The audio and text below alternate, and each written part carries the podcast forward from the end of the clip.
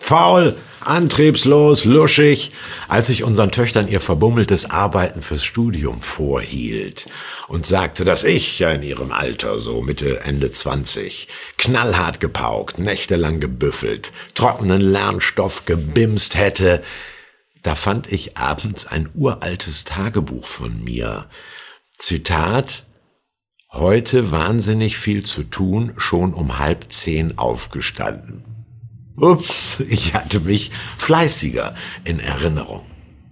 Ich weiß noch genau, wie damals. Nein, weißt du nicht. Sag lieber, wenn mich die Erinnerung nicht täuscht, dann, die täuscht dich nämlich, die Erinnerung. Unser Gedächtnis spielt uns Streiche.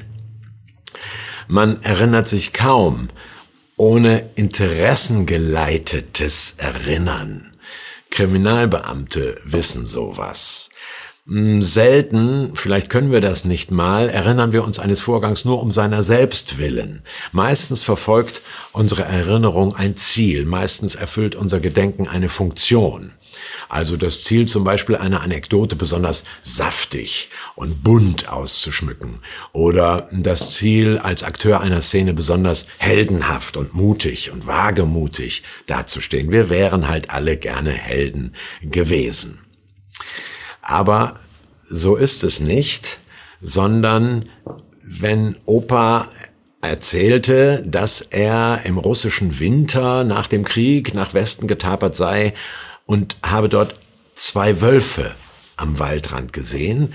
Dann waren es im Jahr drauf bei derselben Erzählung schon vier Wölfe gewesen, die bedrohlich näher kamen und im Jahr drauf war er in einer Schneewehe steckend von sechs Wölfen bedroht worden. Nee, nee, Opa, sagt der kleine Enkel bisher schaudernd staunend. Früher waren's aber nur zwei. Mein Junge, damals warst du noch nicht alt genug, um die ganze Wahrheit zu erfahren. Erst recht, wenn wir uns als Opfer einer Ungerechtigkeit, wenn wir uns als Geschädigte eines Unglücks oder als Verletzte eines Konflikts erinnern. Die äh, zugefügten Leiden und der entstandene Schaden werden von Mal zu Mal schmerzhafter und verlustreicher erinnert. Warum?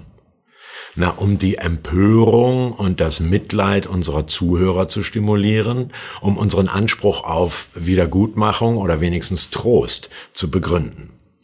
Damit aber wird so eine Anekdote auf Familienfeiern jahrzehntelang wiederholt zu einem Mythos. Sie verkrustet zu einer Art biografischem Urknall, zu einem prägenden Schlüsselerlebnis. Und das ist identitätsstiftend. Ja, wir sind ja als Scheidungskinder groß geworden. Ich musste mich ja als Alleinerziehende durchkämpfen.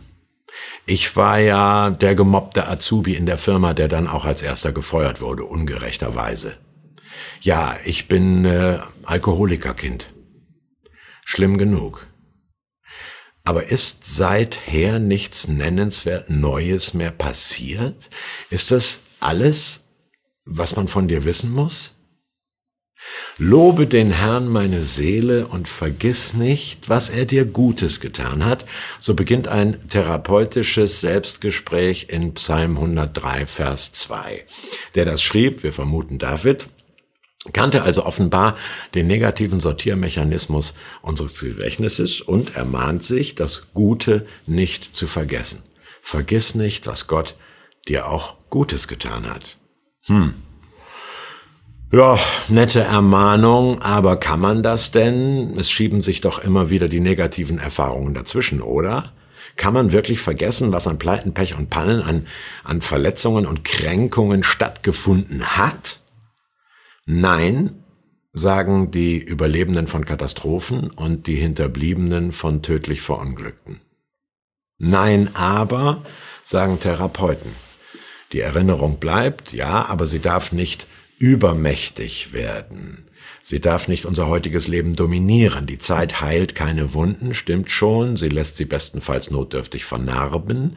Aber diese Schlüsselerlebnisse und prägenden Unglücke dürfen nicht identitätsstiftend werden, sonst werden wir nachtragend. Und wer nachtragend ist, trägt zu viel, nämlich die Last des heutigen Tages und die aller früheren. Nicht vergessen können ist unerträglich im wahrsten Sinn des Wortes. Ja, du kannst und du darfst vergessen, sagt Psalm 103, Vers 2. Und ermahnen musst du dich, das Gute nicht zu vergessen. Warum kann und darf ich tatsächlich vergessen? Weil Gott barmherzig ist, zu Deutsch Fehler vergessend, Unglück tilgend, Schäden heilend, weil er uns entwickelt und fördert und unseren weiteren Weg begleitet. Vergiss nicht, was er dir Gutes getan hat. Was hilft gegen diesen negativen Sortiermechanismus unseres Gedächtnisses? Naja, einen Tipp habe ich schon gesagt, Tagebuch schreiben und diese Tagebücher jahrzehntelang aufheben. Hilft wirklich manchmal. Oder Dankbarkeitszettel an die Kühlschranktür heften. Oder Psalm 103, Vers 2 mal so betonen. Lobe den Herrn meine Seele und vergiss nicht, was er dir Gutes getan hat. Das meiste, was uns glücklich macht. Leben dürfen, Liebe erfahren, das Vertrauen eines Kindes, einen Fehler vergeben bekommen, haben wir uns doch nicht erarbeitet, konnten wir nicht herstellen. Das gab's nicht zu kaufen. Das war alles geschenkt. Daran festzuhalten, sich das klar zu machen lohnt. Mhm, mhm, mhm, schön und gut, Herr Malessa, sagst du jetzt vielleicht. Aber gibt es nicht auch das Gegenteil, dass man das verdrängt und dann im Rückspiegel immer nur den rosarot getönten Blick in die Vergangenheit hat, dass man also die Vergangenheit idealisiert? Wie war die Welt doch imposant, als ich ein kleiner Junge war. Da reichte einem das Gras noch bis zur Nase, falls man im Grase stand. Geschätzte Leser, das waren noch Gräser, schreibt Schriftsteller Erich Kästner. Und ein Pfund Butter, liebe Leute, war drei bis viermal schwerer als heute. Kein Mensch wird's bestreiten, das waren noch Zeiten. Allen ist klar, nicht das Pfund Butter war schwerer, sondern der kleine Junge war leichter.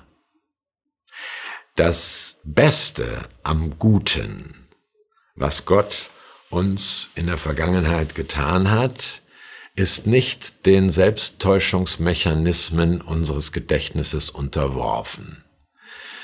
Es ist nämlich ein Versprechen, eine Verheißung heißt es in der Bibel. Dies ist der Bund, den ich mit ihnen schließen will und das ihnen kannst du jetzt mal groß geschrieben äh, lesen, dann ist es eine direkte Anrede. Dies ist der Bund, den ich mit ihnen schließen will, spricht der Herr, steht in Hebräerbrief Kapitel 10, Vers 16. Ich will meine Gesetze in ihr Herz legen und in ihren Sinn schreiben. Ins Herz legen, in den Sinn schreiben. Kopf und Herz, äh, Verstand und Gefühl, Kalkulation und Intuition, das ist schon der ganze Mensch. Schreiben hieß damals gravieren. Es wurde in Tontafeln eingeritzt. Ein buchstäblich gravierendes, ein tief schürfendes Treueversprechen Gottes, seiner Liebe und Gerechtigkeit ist zeitlos gültig. Warum? Weil Jesus es für uns rechtskräftig gemacht hat, könnte man sagen, und es eben nicht nur als Zusage für das Volk Israel im Alten Testament, sondern für alle Völker, für alle Menschen geweitet, globalisiert hat. Dies ist der Bund, den ich schließen will, meine Gesetze in ihr Herz zu legen und in ihren Sinn zu schreiben. Lobe den Herrn meine Seele und vergiss nicht, was er dir Gutes getan hat. Amen.